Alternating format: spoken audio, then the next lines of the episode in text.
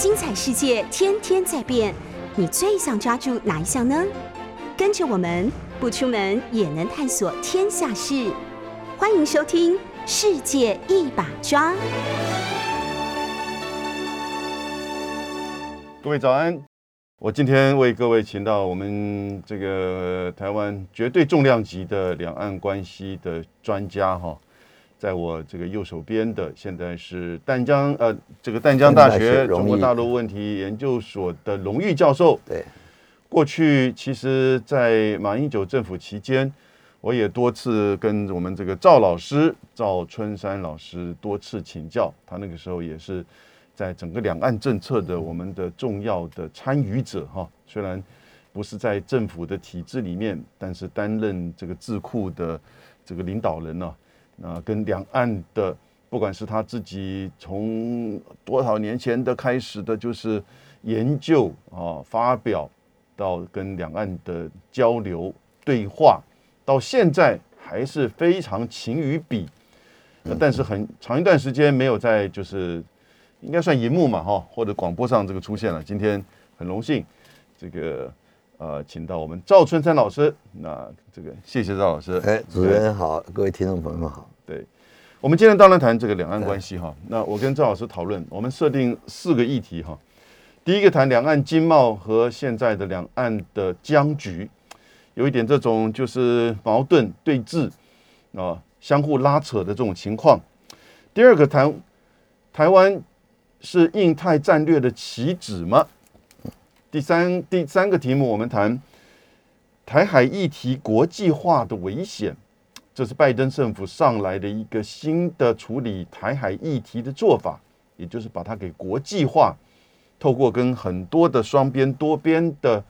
这个部长到元首级的声明谈话当中，不断的释放关心台海和平与稳定。那这个东西它带来了什么样的意涵，跟就是说它是不是会有一些？这种不可确定的一些因素存在。第四个问题，我们现在谈，当然在大陆现在是最夯的议题哈，大家很关注，其实全世界都很关注。赵老师这两天写个文章，共同富裕的议题，哦，我觉得很有趣味，所以希望我们今天能够在这四个议题上，就是说都请教到赵老师哈。中间我也可能会参与点我自己的小小意见。两岸经贸啊，各位。去年二零二零年的时候，因为疫情的关系，当然因为中国大陆的防疫，以及它实际上作为世界工厂跟世界消费市场的核心，所以它的整个制造到消费的反弹非常的快，相较于去年同期的其他的国家。但两岸的贸易也在这样一个情况之下，去年达到了前所未有的。这个对中国大陆跟香港的贸易占我们台湾的出口的百分之四十三点八，嗯，这是中，这是我们台湾的财政部的这个自己的资料。今年一到六月，中国大陆的海关的这个资料也出来了，哦，一到六月就是上半年，大概我们出口到中国大陆是一千一百四十七亿美金，嗯。可是你知道，相较于去年，我说去年都已经占我们整个百分之四十六点八，是这个整个出口到两到对岸跟香港哈。但是呢，今年上半年的六月这一百一千一百四十七亿的出口啊，到中国大陆的，嗯，成长了百分之三十五。对，进口呢三三百五十亿，并不高，但也成长了百分之三十五。对，所以哈，整个两岸的经贸的这种深化交流哈。那跟现在我们看到两岸之间大概整个制度性的这个平台相互，不管是一轨还是一点五轨哦的这个交流都中断了，某种程度是两岸的这种僵局。这两天国防部有一个这个中国大陆解放军军力的报告，嗯，那也就是某种程度台湾的现在的民进党政府把对岸当作是敌国，嗯的这种态度，嗯，那。当然，习近平在七月一号的讲话当中也再次的强调，就是反独啊，反台独，然后呢，促统以及反对外国势力的介入。赵老师，你整个看这一阵子的这种两岸经贸的这种深化，跟两岸僵局的持续的这种对峙，那这个两个之间的对峙的矛盾，嗯，很有趣啊。主持人，你刚才就提到了嘛，哈，呃，总体的贸易一千多亿，我们顺差就七百八十亿，好像我看的数字，半半年喽，哎，半年半年，就前半年比去年前半年同期增加了两百亿，没错，这个哎，所以这个它可以说是政治正冷啊，经热。你你呃，你不没有受到很大的影响。对，我想这跟习近平现在两手策略有关的。他当然一手硬一手软啊，软的部分呢都是两岸的融合发展。嗯，那么当然呃两岸融合发展，因为这有经济这个呃呃融合发展，社会融合发展。所以他不要把这一块啊，他要把这块就是区隔，他不需要不要把跟两岸的政治这个江子混在一起。是，因为所以从这个角度来看，他还是没有放弃所谓的寄希望于台湾人民啊。那习近平的七月一号，刚才杨老师你刚才也提到了嘛哈，就是七月一号讲话里面，嗯，在一片这个武统的声浪当中啊，他还是提出坚持和平统一的这个方向，还是和平这两个字嘛哈。对。所以以后呢，你就看到我们参加跟大陆的一些智库的一些视讯会议里面，因为有关武统那个声浪就稍微降低一点的，哦，是吗？还还是提了哈，但是说比较降低，这是很明显的，我感觉到。那所以他现在他们就是已经不谈，就是说现在反独是继续，因为民进党执政嘛，对，所以他是毒这方面呢就是很强硬，就我将我称它叫做以武制毒啊。但是另一方面，反制台独，反制台独，那就以和促统，以和促统。现在现阶段，因为是民进党执政，对，所以是以武制毒，嗯，这个为为主，对。啊为主。那我将来预期哈，我等到二零二四年选举哈之后，如果国民党这个重返执政，重返执政的话，对，要面对一个课题，是，那就是。肯定要面对的以和促统的问题啊！我前几天我还以和促统的压力，压力，对对。我前几天还跟国民党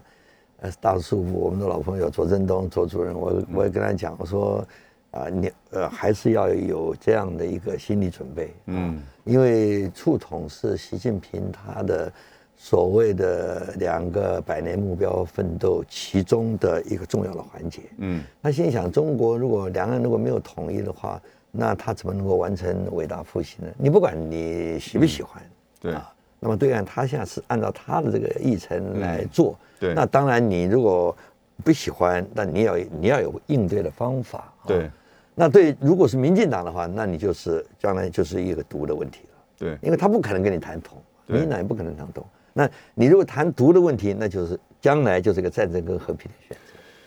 战争跟和平，我我觉得现阶段的民进党，至少现阶段的民进党，嗯，不敢读啊，啊是不敢读，他只敢喊读啊，啊是是，嗯，那我们的立法院长尤锡坤，嗯嗯，那几乎已经是进入到红区里面了，对啊对，对不对？但是呢，不敢读的情况之下，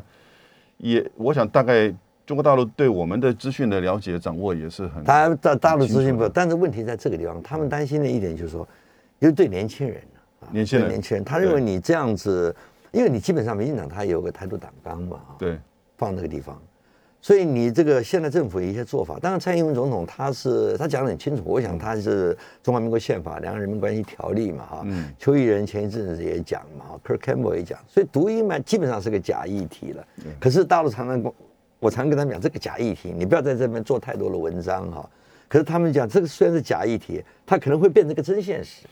啊，你敢讲不会吗？他他认为你不敢喊台独，但你实际上在做独台。独台，对对对对对，所以这个问题就是变成他没有互相信任哈，那就会造成这个彼此之间呢，当然你怎么可能来往啊？那也不可能有谈判嘛啊，那不可能谈判，那会产生误判嘛。是，那误判就会有擦枪走火，所以它危险性在这个地方。是啊，所以为什么我过马总统他一直谈到九二共识，那很多人在批啦，是吧？他家最大的功能，我想这个您在政府以前担任过职务嘛，您也了解，它最大的功能就是谈判嘛。有这个东西就就就谈啊，至于谈什么，你可以按照你的要求啊，你不是说谈就就投降嘛，对不对？呃，现在很多人就是我们都学国际政治的，你晓得，如果谈判是等于投降了，我们国际政治不要教了，对，不可能。谈判这一章去掉了就没有了，哎，对。当然这话题扯远了，对不起，没问题。其实没错了，两岸的政治基础在现在其实真的是已经存在不多了了。对啊而且互信甚至都已经荡到谷底了。那可是呢，两岸的经贸在持续的深化当中，过去所建构的 ECFA，呃，也只剩下早收清单，哎，小心翼翼的呼吁能够持续的维护，但是一发生一个单一事件，像上次一个凤凤梨退货的这个事件，就被这边操作成为这是中国大陆对台湾的经济制裁，所以很多人其实很还是很怕这一块，因为是。我们对中国大陆去年财政部的数字，我们的顺差是八百亿，啊，那今年光上半年就已经大到七百八十亿，这个两岸经贸已经无可取代，是。无可取代。你事实上你要讲台美的经济合作，然后呢，甚至现在在面临到的马上年底展开的亚洲的经济合作当中，中国大陆的角色是关键中的关键。我们事实上是被边缘化、被排除的。是所以只剩下这种双边，尤其就是跟大陆的。那如照您刚刚所说的，上半年就达到顺差七百八十亿，两岸的经贸对台湾绝对是重中之重，无可取代。所以会很怕，就是说对方采取这种非武力的经济制裁的方式。对。那您觉得在现在刚才提到的触统的前提之下，这种非武力的经济制裁方式会不会再出现呢？我我觉得是有可能的啦。那当然，凤梨事件那只是一个呃一个一个一个测试哈，或者一个比较不是那个，当然影响的我们比较注意，是因为它影响了弱势族群。您觉得是对方的一个测试？我觉得是，它是弱势族群嘛哈。对。呃，当然我们都有很反对。我说你要搞，你要搞大的嘛，你怎么搞我们那个最弱势的啊？但是问题它就让你觉得痛，因为你这样才会痛啊。是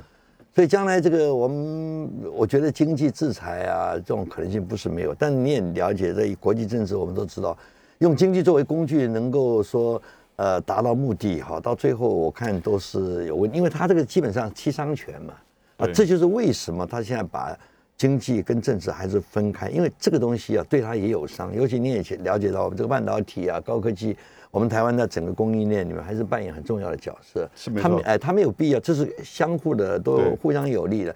因为经济有时候都是合作共赢的东西嘛，哈，它不是个 zero sum game 嘛。对对，所以在这个情况之下，我是觉得，当不到万不得已啊，他是不会玩这个。玩这个啊，你也了解像 ECFA，很多人大陆上很多我看那个比较极端的网民说，你为什么 ECFA 你把它去掉，早说清单就不要，让试试看嘛，对不对？那大陆他这这点他还是把握住了。我我我是还蛮赞成，就是您的您的看法哈，就是说大陆对台湾的理解很深刻，嗯，那他也知道任何的这个作为政策啊会产生的这个对相互的影响，以及达到效果的这个就是说目标的可能性哈，他也其实都做过很深刻的评估。对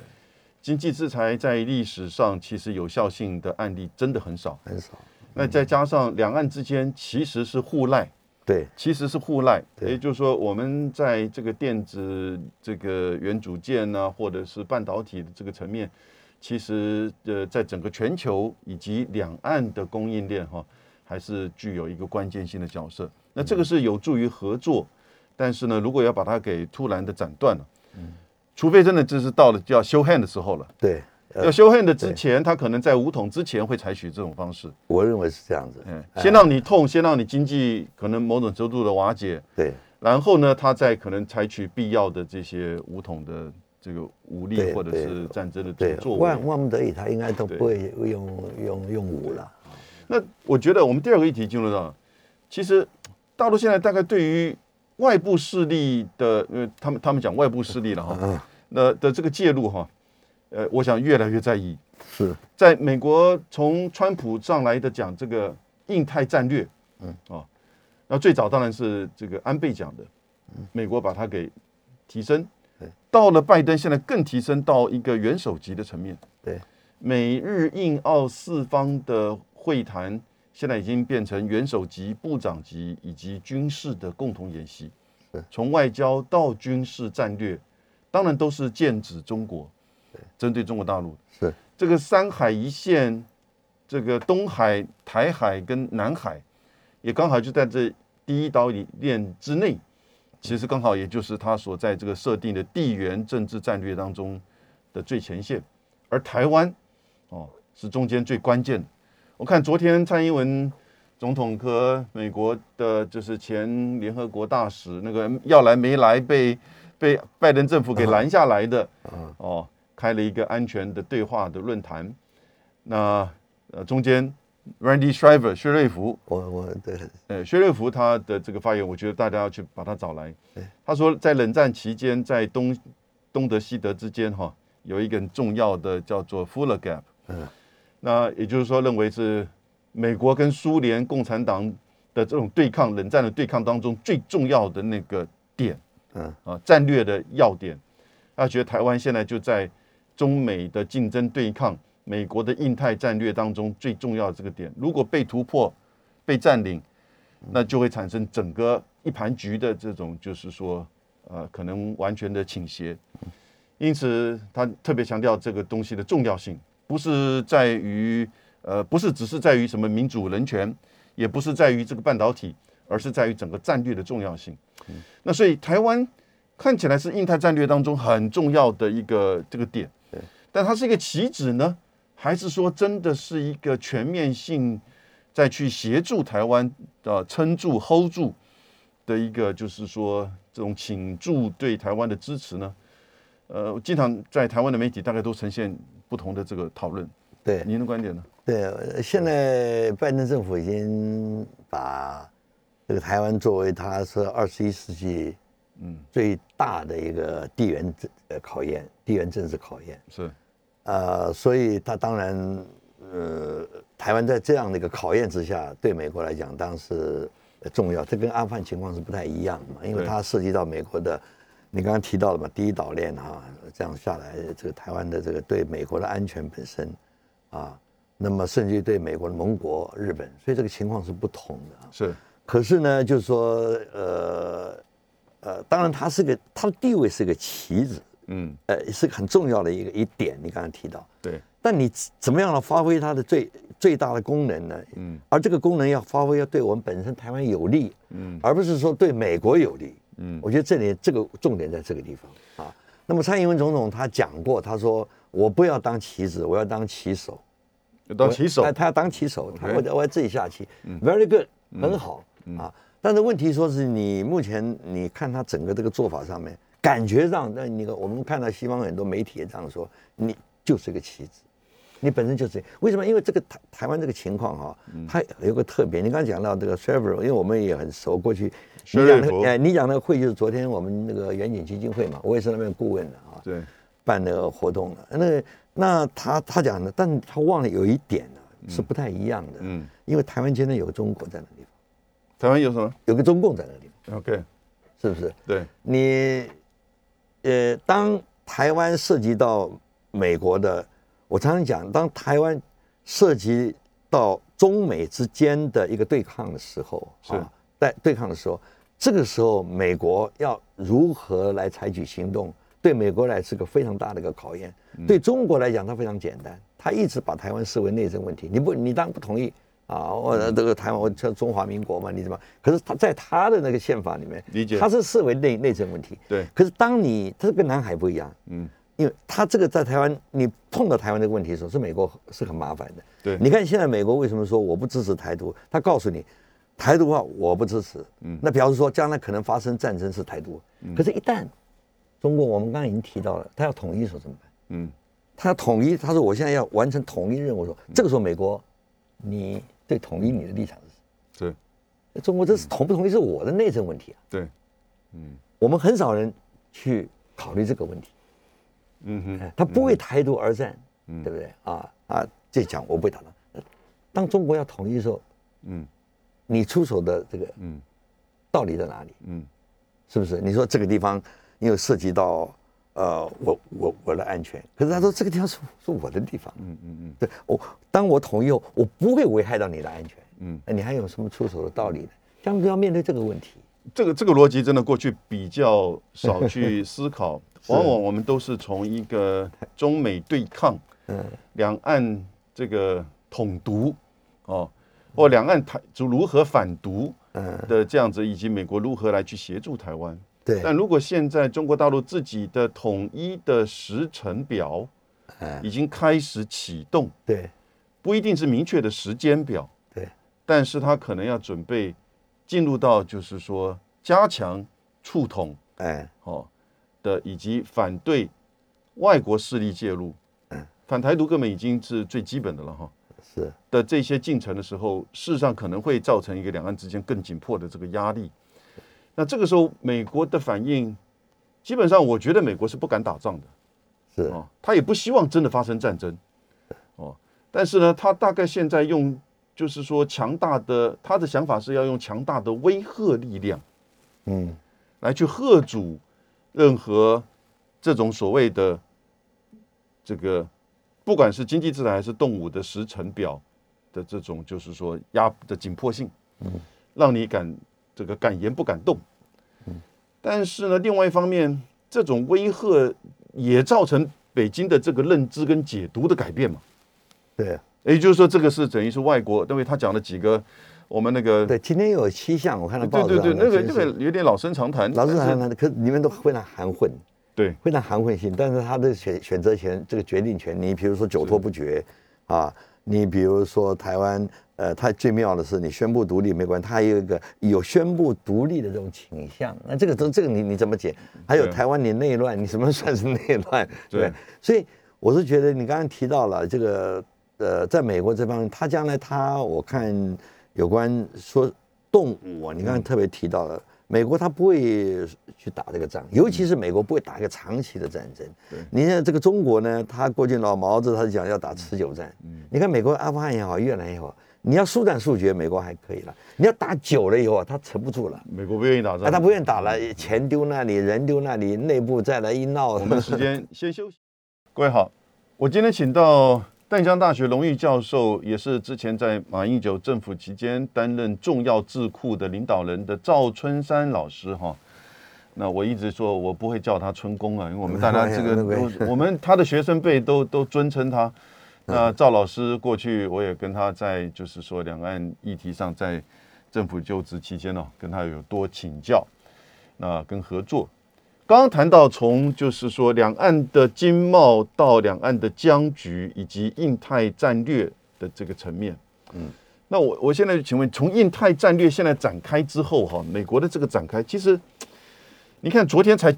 八月三十一号，他结束了阿富汗的这个战争嘛哈，嗯，然后呢，呃，拜登说他这个战争是这个非常完美的执行，当然他一定要这么讲了哈，啊，这个 CNN 也不断的帮他在在捧他。可是美国的民调出来，其实百分之接近六十哈，觉得这整个撤军是非常的糟糕的这个过程啊。那盟国之间对他的信任也丧失了。从欧洲，欧洲根本觉得我去帮你打你的战争，结果你现在离开，根本事情不告知我。到亚洲，这个亚洲的情况现在就是说，甚至连韩国都要求要取回这个暂时的军队指挥权。那现在他们说法是说，结束阿富汗是要专注在印太，专注在针对中国的这些竞争跟对抗。那现在我觉得短期间之内，他可能都会采取一些强化印太的信心措施的作为。当然，每年的到了下半年呢、经济的议题会是主导。你看，接下来开 G20，嗯，接下来开那个 Glasgow 的那个气候会议，嗯。然后呢，就是 APEC 的高峰会、东亚高峰会，这些议题都是以经济议题做主导的哦。那这个时候，当然可能会有政治上跟军事上的议题也会参与到这个里面来。拜登一直想把台海议题，就是说国际化，过去这个把台湾视为中美之间的一个就重要的这个议题，但现在他把台海议题国际化之后，你看到就是说日本开始对台海议题的这个介入哈，表达意见。之前才举行日本自民党和台湾民进党的二加二两个议员两个议员的这个对话，当然跟一般的这个外面美日的二加二那是纯官员的对话不一样。可是这样子，以及在你看到像是立陶宛，哦，呃，到就是这个澳洲，到印度、加拿大，马上孟晚舟十月底到底之前会不会被？这个所谓的引渡到美国，这都会影响到美中关系。在台湾呢，过去川普把说台湾是个笔尖，要戳这个中国大陆这个大桌子来用。那现在台湾是印太战略的棋子，这刚才赵老师所讲的。接下来这个台海议题的国际化，你觉得这个问题我们过去没有这么深刻的面对过呢？台海问题啊，其实两岸呢过去都把台海问题视为内政问题嘛。对。但是明眼人都看得出来了，它基本上美国的因素一直夹在其中嘛。从过去四九年之前就这个样子，我们这种时代是。那么大陆方面，他一方面说这个台湾问题是中国的内政问题，嗯。可是你看他九零年代他的这个白皮书里面，他讲得很清楚，他说只要中美之间。能够遵守三个公报，嗯啊，台湾问题就迎刃而解了。这是他白皮书里面讲的很清楚。那就表示说，哎，那就表示说，你就跟美国讲好了，就就台湾问题就能够解决了。嗯，那过去邓小平时代，我记得常常说两件事情嘛啊，一个是我把我们自己事情办好啊，我们中国只要能够发展，台湾问题就能够解决。对，那第二件，他也不能够忽略这个美国的因素。你看那个苏格啊，过去当外交学院院长，我想你也认识，中国大陆一个非常有名的哈，大家现在也退了，苏格还当过苏利文大使。他写了一本书，当时的江泽江泽民那个时代是要他们干部一定要看的。嗯，他就是这个中美关系的的一个呃这个呃中美关系底下这个两岸问题、台湾问题。中美关系底下台台湾问题，就是说他这个。换句话说，他一直认为，从过去到现在，美国一直扮演着重要角色。对，所以从这个角度来讲，你台湾本来就是一个国际化了。对，啊，这个台湾问题，因为从从四九年，我们前一阵才过八二三，才六三周年嘛，那炮战，对不对？那个那个问题以后的话，这个问题分治就就已经外外在因素就已经进来。嗯，啊，这个是没有办法否认一件事情。当然，这中国人能够两边能够自己解决自己的问题。最好，可是问题在客观的环境，客观的事实是是有美国因素在那里，所以每一次你看中美，美国现在就是只要你刚刚也提到嘛，拜登只要跟菅义伟也好，跟这个南韩也好，跟欧盟也好，他一定要把台湾问题带上，一定要。一样带上去。那带上去后，大陆一定要抗议一番，是你看见吗。但久而久之，久而久之啊，在国际媒体上不断的出现，它本来就是个国际媒体，那这是个非常吊诡一个事情啊，因为出了这么多事情嘛，台湾知名度反而上来了。在国际啊是上来，对不对？所以它是是是是是如此的。我我个人解读，台海议题国际化的本质其实还是在中美关系之下的这个台海议题的处理方式。对，只是美国的处理方式现在要稍微招朋引伴，然后呢做成本的分担。对，哦，因为要把这样子的，就是说对台海议题，他现在发觉到可能。不是只能讲讲话就能维，就说说政策就能维持的，可能要有一些成本，军事上的或者是说经济上的，嗯，那也许还没发生，但他知道可能会发生，呃，要一些这个别的国家，美国很喜欢玩这一套，你看打这个阿富汗，就九一也把所有北大西洋公约组织都拉进来，没有美国一个国家就够了，还要 NATO 国家干什么？一种是合法性的议题了，第二个就是说其实分担成本。合法性这也有因因素在这里面，就表示说这个台海议题不只是美，不只是北京华盛顿，而是全球关注的，是。某种程度也有一种施加外交的压力，嗯。哦，当然也可能去某种提高这个贺主，贺主有军事的，也有外交的，也有国际的舆论的，嗯，那他在塑造这整个一盘局，嗯，那但是呢，到最后它本质还是一个中美之间的问题，对我完全同意你的看法，那个。你看两次世界大战哈，嗯，美国原来它是孤立主义嘛，从门罗主义它那个呃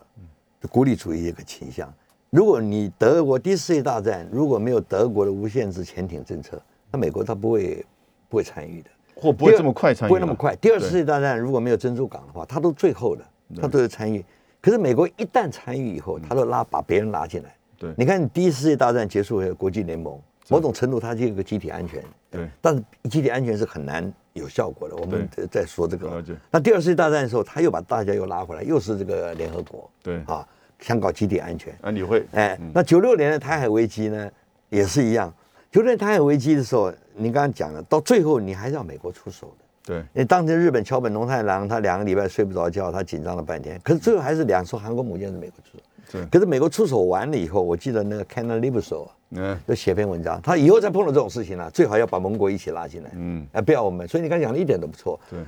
进来哎就开始拉帮结派。川普呢是要搞单打独斗，嗯，就是受到很大的质疑嘛，是不是？行不通的？哎，行不通嘛，哎，对都行不通。可是你呃结论到最后的时候啊，那么日本说要支持你，可真正日本人到时候会，现在我们都不知道，台海有事，他现在一直讲说我也会来自卫啊，集属于集体防卫那个部分，我也会来帮忙什么。那到最后他是不是会来帮忙？不知道啊。韩南韩我想是不会的，对，欧盟讲讲啊太远了呃，太远了，对呃边长莫及，所以还是让美国来承担，嗯，还是要让美国来承担。对，啊，所以这个东这个问题就是说，也难怪就是我们现在把美国看得很嗯，很重，像台湾对美国这种就是既呃期待，又怕受伤害。嗯，那你尤其是在民进党政府，他上面也没办没别的办法，因为大陆上他现在他不跟你来往，对，他完全不跟你来往。嗯，啊，不跟你来往的话，那我就跟 跟美国来往，对，是不是？哎就是这样的。所以整个台海议题的国际化，哈，这是拜登现在他的就印太战略当中的一个重要的环节了。两岸的这个层面，当然，呃，也不只是在军事，也在经济，也在这个就是说，甚至科技。讲到科技这块，我不知道赵老师您的这个理解，因为他这几年呢、变成一个非常关键，不只是两岸以及亚洲的科技链当中，台湾这个重要的这个角色。嗯，在现在中美对抗，其实最核心还是科技战。半导体，哎，科技战，也就是这种关键的技术，从半导体到 AI 到各个层面。因此，台湾现在也在被两边的拉扯。是，那但是呢，也有一点想要逢源，嗯左右要去逢源嗯。似乎就是说，呃，也去布局在美国主导的产业链，也去布局在大陆的这个产业链是。那但是这种左右逢源，现在看起来就是说，在美国主美中的这种对抗之下，最后我们是不是会面临到被迫要去做选择的时候？我觉得哈，我这我个人的意见呢、哎呀，那我也听到你在很多节目里面谈到这一点哦，科技，我本来我没有什么研究，可我主观上的认为了，是就是经济这方面是没有办法脱钩的，没有脱钩哎，你台湾想要跟大陆脱钩不可能，是，台湾跟想要跟美国也不可能，它本来就是一个一个链一个圈的，你不可能跟呃哪一方面的这个脱钩。所以在这个情况之下，我觉得你刚才讲的这种可能性啊，当然呢，你那你政治上也许你可以选边站，但是你经济上很难选边站。我我今天上午我看到这个李光耀的回忆录，他讲一句非常有意思的话。他李光耀的回忆录里面，他提到了，就新加坡从建国以来，它就一个原则，对它这个一原则是什么呢？它就是一个安全的原则。这个安全呢，只有一个，就是让新加坡啊，能够让所有的外国人都来这里投资，让他们觉让外国人觉得有利可图，嗯，他们想要来新加坡就能够生存。您这段话，台湾的这些政党的领导人、决策者，如果能够听进去的话，这些李光耀讲的，对，其实新加坡在东南亚的位置跟台湾在东北亚跟东南亚，因为过去东北东南亚是是各行其事的，现在亚洲的整合哈，东北亚跟东南亚连接了，而台湾一直是一个很重要的，不只是在产业链上，其实在地缘经济上。都是一个重要的这个位置啊！这个台湾人如果了了解到这样这个关键，反而是对台湾安全最大的这个维护对的这种就是说的一个战略跟这个机制。那但是呢，我觉得大家的理解似乎没有这么的深刻，比较单纯的放在就是说，呃，西方媒体所主导的这种民主人权的这种对抗，或者是说对于这个亲美亲中的这种单纯的二选一。在台湾似乎政治立场决定了一切。我们先休息一下，继续的来跟赵春山老师做请教。最后这段我们就放在现在在中国大陆啊，以及全球媒体现在都很关注的共同富裕的这样概念和做法，以及他希望达到什么样的目标。这个目标，我觉得相当具有挑战性，也相当具有这种就是说。大家不了解的这个层面，昨天呃，赵春兰老师在文章上有发表说，习近平在八月十七号在中共中央财经委员会的会议上提出，中国要在高质量发展中促进共同富裕，落实的方式是透过国民收入三次分配，哦，第一次是工资，第二次分配是税收，第三次分配是社会的捐赠。啊，就有点像是台湾在讲的公司治理的社会责任 对，但是当然他们的这个方式不太一样。大概这几年这个共同富裕的概念，我们看到有几个案例哈，特别是针对像是马云啊、蚂蚁金服啊，哈，以及一些赴美这个上市的公司，除了安全层面过去我们看到比较引起在当时注意之外，但一连串的这个事件下来之后。当这个口号再一次的，其实好像几年前就提出来，但这一这一句被再一次的强调的时候呢，大家发现到哦，这是一个新的方向。它纯粹的只是要为了收买明星吗？还是说是一个真的是中国式社会主义制度的这种，就是面对现在资本主义的发展的这种贫富不均的一种，就是说呃纠正的政策？还是说是一个真正要走向怎么样的有效的目标？因为二零一三年呢，法国那个经济学家这个皮凯蒂啊，他就说，其实这个他讲的一本书叫《二十一世纪基本论》嘛，嗯嗯，这个二十一世纪的资本主义其实走到后来，这种资本利得会远快于就是社会的这种这个经济的发展，嗯，所以钱赚钱，钱滚钱，那百分之一的人呢，尤其在美国不得了，掌控的将近百分之七八十以上的这个财富。严重的贫富不均，拜登都决定走向大政府，要学习像是这个北欧甚至中国大陆的这种大政府的这种分配方式。共同富裕，您能帮我们做解读一下？对，那共同富裕其实邓小平当初啊，他因为中国地方大嘛，所以这个。一句话，生产力不发达，人口多，底子薄，哈，所以他要发展的话，他一定要先从部分人富起来，部分人富起来，呃，部分地方富起来，对，然后再共同富起来，对，所以他基本他的假定就是说，你先部分人富起来，将来你富起来，你会帮助另外一部分没有富起来的，对，那先发展的地方。会帮助那些没有发展的地方，它理论上是是这样的，这是蛮这我们过去知道。哎，先从这个部分富，再再变成同富，对，就共同富裕。可是实行的结果，其实它的差距越来越大，因为这个人性本来就是这样。你就叫我富起来以后，叫我去帮助这个没有富起来，这个不是那么容易的事情。对，啊，也涉及到这个谁来分配。分配怎么样分配？谁来分配？怎么分配？对。所以这个问题，现在习近平他会觉得这个问题会越来越严重，因为他这个差距越来越大。对。他在十九大里面，他就已经把当做这个中国今天最大的矛盾，其实是一个社会矛盾，也就是老百姓生活这个呃提水准提高以后，那么他能够得到的东西，就是一个跟这个得到这个发展的不不不充分的，对，中间这个差距越来越大，所以他他现在在这个情况之下。当然，你要强制西方媒体都批评他，那你这样搞法的话，要共同富裕啊，共同富裕，那你是不是要搞平均主义？他说不是搞平均主义，嗯，你是不是要搞当年这个，呃，在大跃进人民公社时代的那种，呃，一定要起，呃，叫做这个，呃，大家要呃共大锅饭，呃，大锅饭，啊，大他也不是，他其实就是要处理不公平的问题，处理不公平，处理不公平问题，对。他说：“现在就是大陆上啊，你要要处理这个共同富裕啊，它有两个难题啊。嗯，它叫做有有这个两个难路虎啊。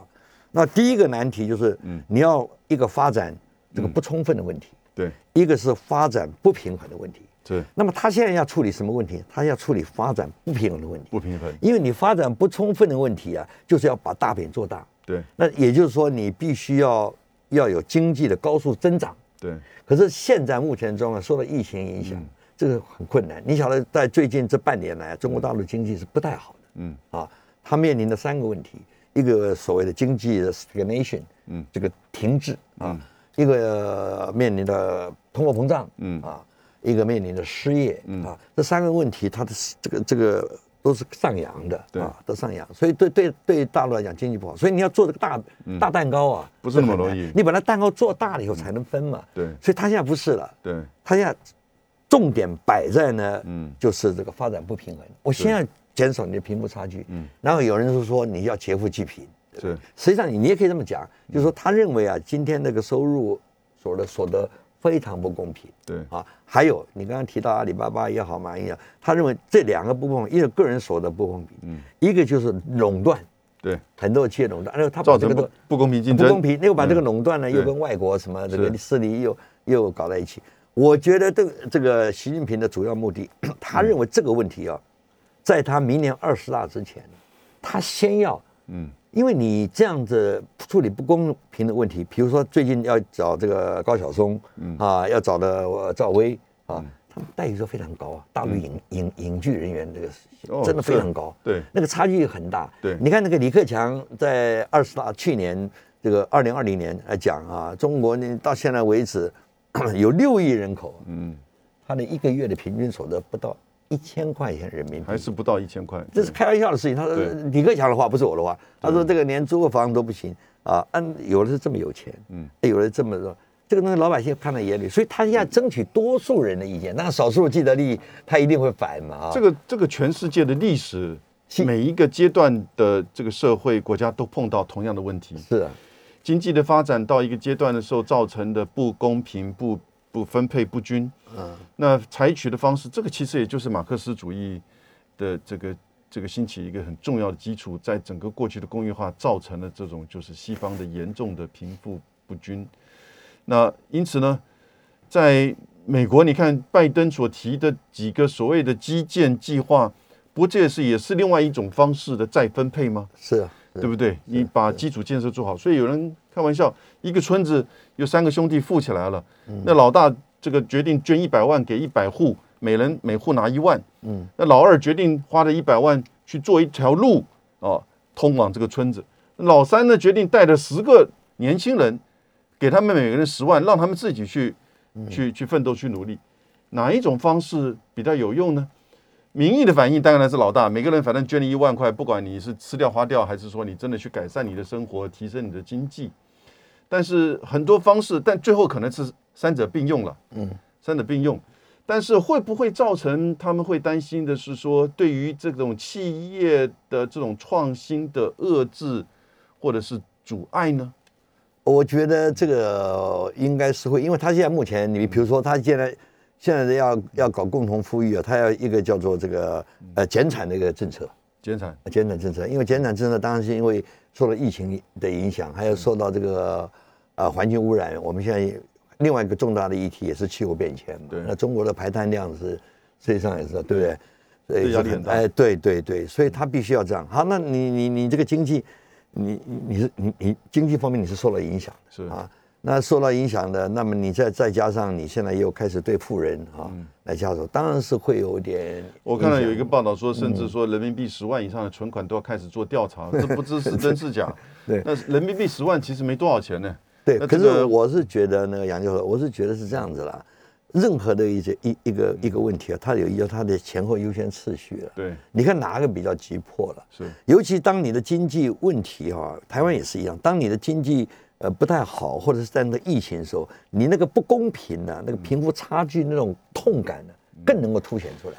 对不对？呃，如果经济好一点的话，我们还没有还不会有什么这种感觉。经济不好的时候，你弄出哎，在这么坏的经济情况之下，你还能够这样子，我就不能这样子。我们现在，我个人现在注意觉得要观察的，因为时间到了哈。嗯，